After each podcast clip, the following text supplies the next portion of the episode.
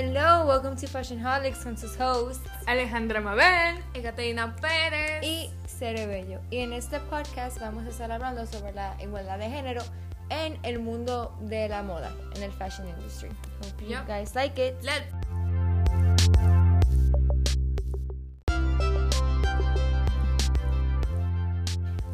Por si no lo sabían ya, las mujeres son el princip- los principales consumidores de en los productos de moda, pero aún así con esta cifra no se entiende por qué la industria está dominada por el sexo masculino.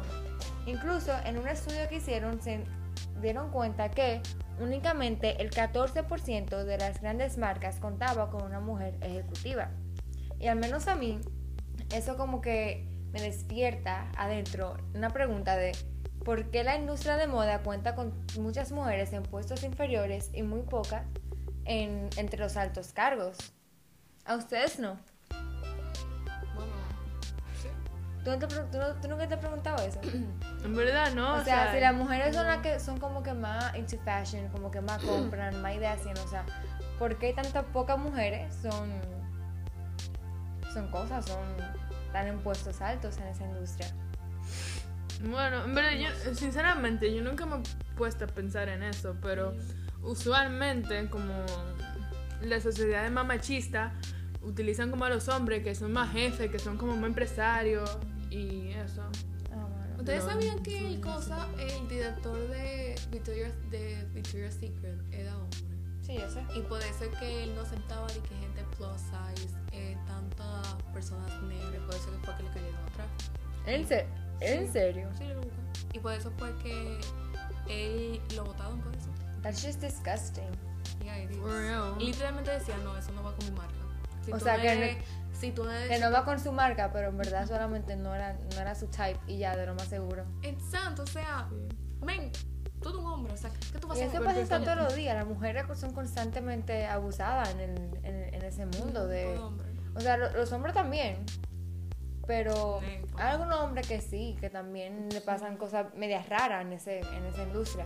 Pero las mujeres son, Más víctimas de eso. son mucho más Y no víctimas. solo eso, o sea, la, a la misma persona que los mismos jefes excluyen nada más porque no es su tipo, son una de las personas que si tú le dieras ese tipo de derecho, ese tipo de libertad para trabajar contigo o para comprar tu, tu ropa sin tú sentirte como juzgada, son las personas que más te comprarían y más te dieran ganancias a tus empresas. Entonces. Literalmente, porque si tú tienes una marca que está limitada a cierto tipo de personas, como que la imagen, te van, te van a comprar mucha menos gente. O sea, eso ni siquiera te va a, a beneficiar a tu marca.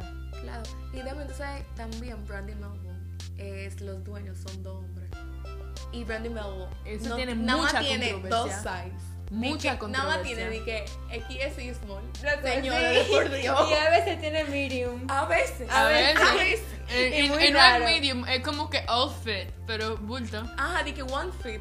Sí, por favor. Nada más pon que nada más pues small y ya. Yeah, for real. Eso está, eso está muy mal. ¿Y quién es el dueño? Un hombre. That's what I'm telling you. Boys are the men are the problem. No, o sea, no- yo no entiendo que el problema. Cierto tipo de hombre el problema, porque un, un hombre puede estar como que dirigir la empresa, pero que la mujer sea como quien dice que rule everything Como y CEO. como mande. CEO. CEO, exacto. Ah, y también. Todo depende eh, de la perspectiva del hombre y el hombre que pongan en cargo esa responsabilidad. Y tarde o temprano van a ver que algo está mal con eso.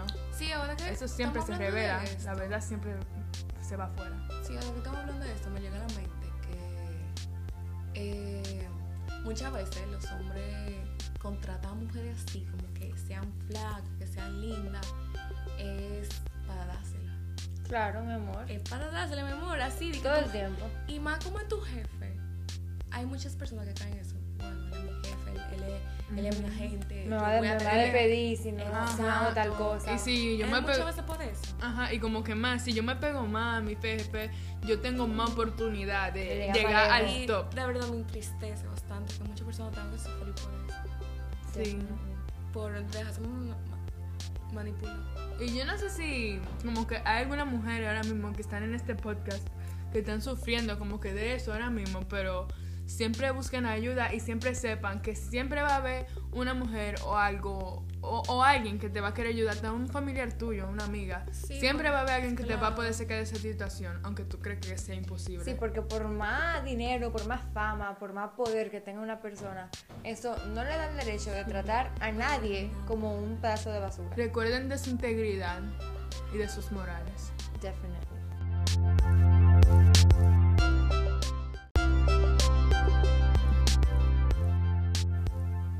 Bueno, la desigualdad de género en el entorno laboral es uno de los problemas que generan un mayor impacto en la sociedad, pues los hombres en la industria en general y en el sector de la moda en particular obtienen mayor reconocimiento para alcanzar cargos directivos. En contra, las mujeres representan un porcentaje más reducido en altos mandos y su límite de crecimiento profesional se establece en posiciones de menor responsabilidad. Y eso es algo que muchas, muchas empresas súper, eh, like, big, we can see it. And, o sea, puede ser que una mujer tenga el mismo, la misma capacidad y hasta más capacidad que un hombre y ponen al hombre. En, en una posición más alta. Sí. O sea, puede que la mujer alcance, vamos a decir, un cargo eh, eh, ejecutivo o algo así. Maybe ni siquiera CEO. ¿Tú me entiendes? Más que sea como agente, manager, something. Y, y eso Secretario. no es justo. o sea, Sí. No es justo, de verdad. No es justo. Porque hay veces que la mujer tiene más preparación y nada más por su género.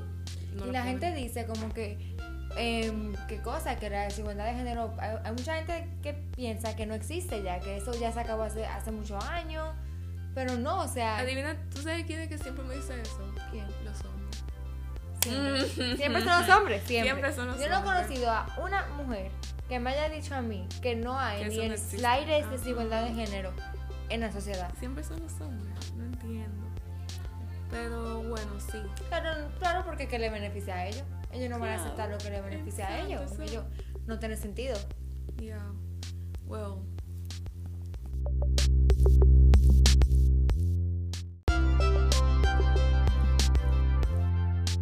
Incluso yo estaba leyendo en una página em, online que decía que había una mujer que em, trabajaba en Jimmy Choo y durante su tiempo trabajando ahí ella cobraba un sueldo inferior al de los otros ejecutivos hombres, hombres lo que entre otras cosas la llevó a dejar la compañía en el 2011. ujú. Eso es muy injusto, o sea, ella tenía el mismo trabajo que ellos y estaba cobrando un sueldo inferior. Lo cual simplemente es como que demasiado obvio, se ve clarito ahí que hay una desigualdad de género y están, favori- 100%. y están, favori están dando favoritismo a los hombres. Favoring them. Ah, claro.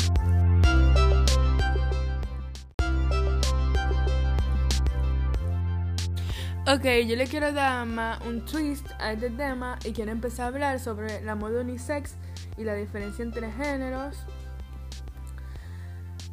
La moda unisex, asex, gender neutral o multisex es el término con el que se conoce a la ropa que diluye la diferencia entre los géneros, a la ropa que pueden usar mujeres y hombres sin distinción. Este tipo de ropa es utilizada por las personas que quieren manifestar una conducta de igualdad de inclusión. No es necesario pertenecer a algún género de la comunidad LGBTQ, ya sea lesbianas, gays, bisexuales y transexuales, entre más. Espérate. O sea, tú espérate, tú estás hablando del género, ¿right? Sí. ok, sí. Entonces, también yo quiero agregar que como nuestra manera de vestir revelan mucho de nuestro pensamiento y hay hasta muchos psicólogos y muchas personas que han dicho y también eso como que lo comprueba, como que tu propio estilo habla mucho de ti y de todo lo que te rodea, de cómo tú piensas, ya sea dark, ya sea light, ya sea soft. Eso como yo siento que eso te identifica bastante. O sea, tú puedes saber mucho de una persona Sí. nomás de cómo se viste.